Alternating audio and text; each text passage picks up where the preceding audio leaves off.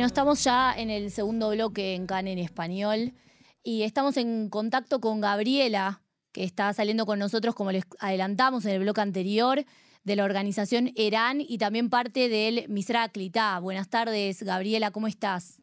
Hola, buenas tardes. ¿Cómo están ustedes por ahí? Bien, bien. Bien.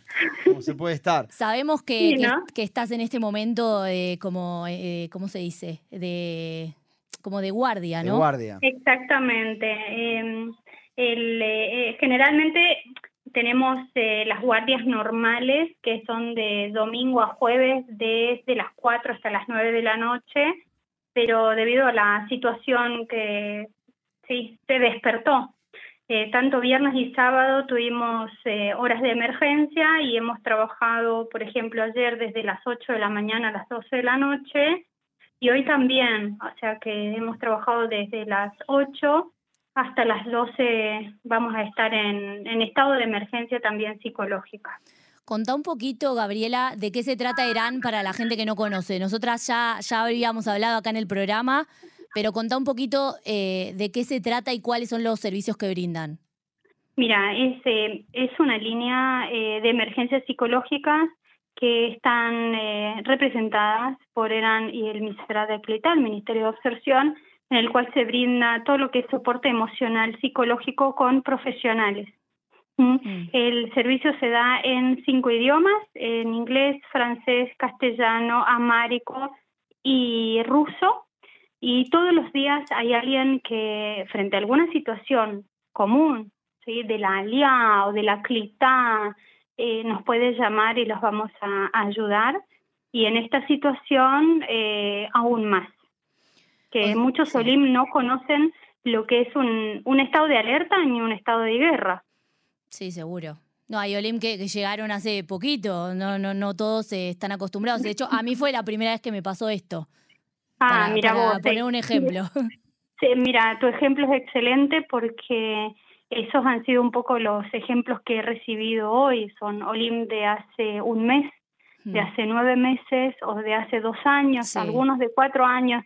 Pero esta situación ha sido diferente a las anteriores, o sea que Mm. nos ha sorprendido mucho más aún aquellos que ya vivíamos acá y por supuesto que alguien nuevo no conoce lo que es esta, estar en alerta de, de guerra. Mm.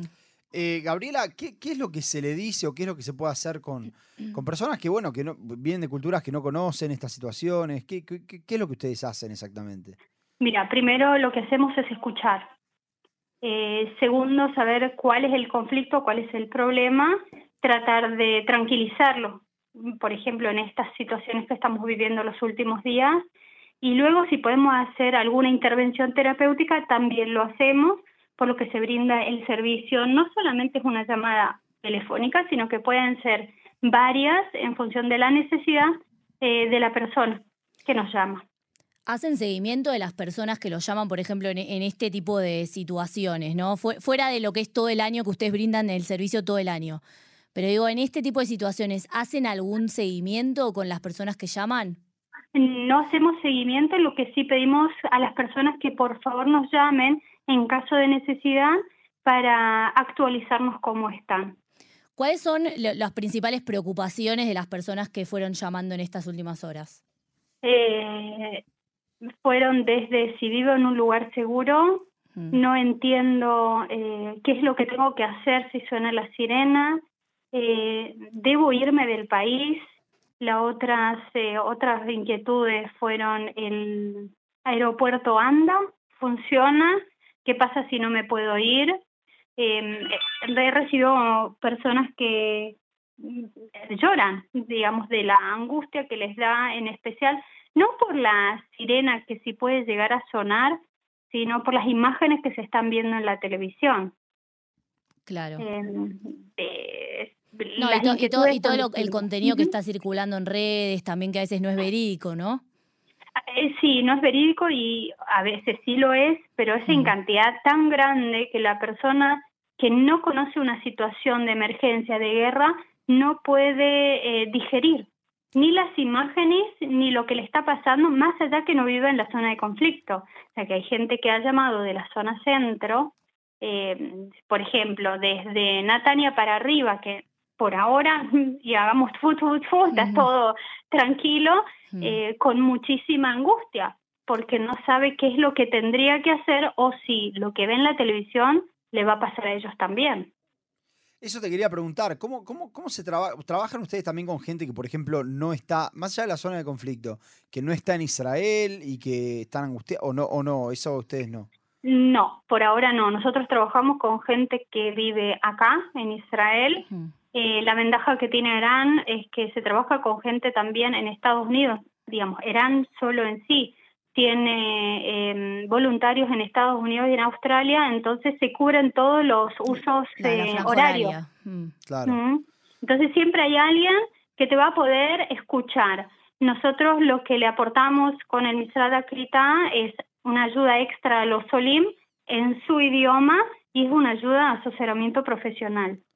La, la, te pregunto esto y es lo último porque no te quiero sacar mucho tiempo la, las personas que atienden son personas que son psicólogos, eh, trabajadores sociales o voluntarios que no importa título ni nada. ¿Cómo es? En este caso, lo que nosotros trabajamos de Irán con, con Clita son somos profesionales de la salud mental, pueden ser eh, asistentes o trabajadores sociales clínicos o psicólogos.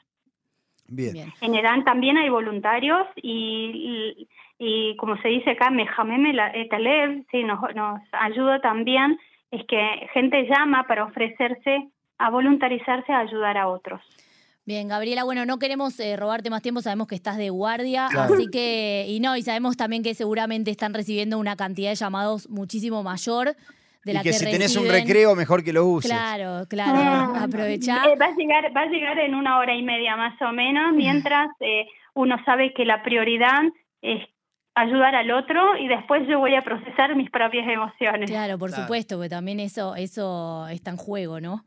Eh, contanos un poquito entonces cómo es la línea para quienes hablan español, en la cual eh, se pueden comunicar las 24 horas, ¿es, no?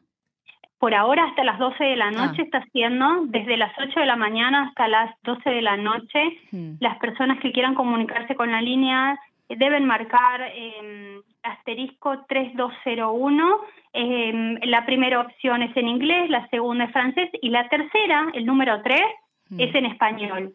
Así que los eh, estaremos escuchando cuando llaman y hay dos opciones más también, que es entrar a la página de ERAN eh, con org.il y hay chat que se pueden mandar y también hay la existe la posibilidad de dejar un mensaje en el, la casilla de mensajes y nosotros le devolvemos la llamada. Bueno, buenísimo. Bueno, muchas gracias, Gabriela. La verdad, muy, muy bueno tu trabajo. No, está muy bien que, exista este servicio para los Olim nuevos principalmente. Sí, y los Olim a veces un poco viejos que los agarra desprevenidos y no saben cómo, cómo afrontar esta situación. Claro, también. Bueno. Gracias, Gabriela. Gracias, Gabriela. Gracias a ustedes por, eh, por un poco expandir la posibilidad que Olim en distintos idiomas se puedan comunicar y que reciban una oreja que no solamente los puede escuchar, sino dirigir y ayudar en esta situación.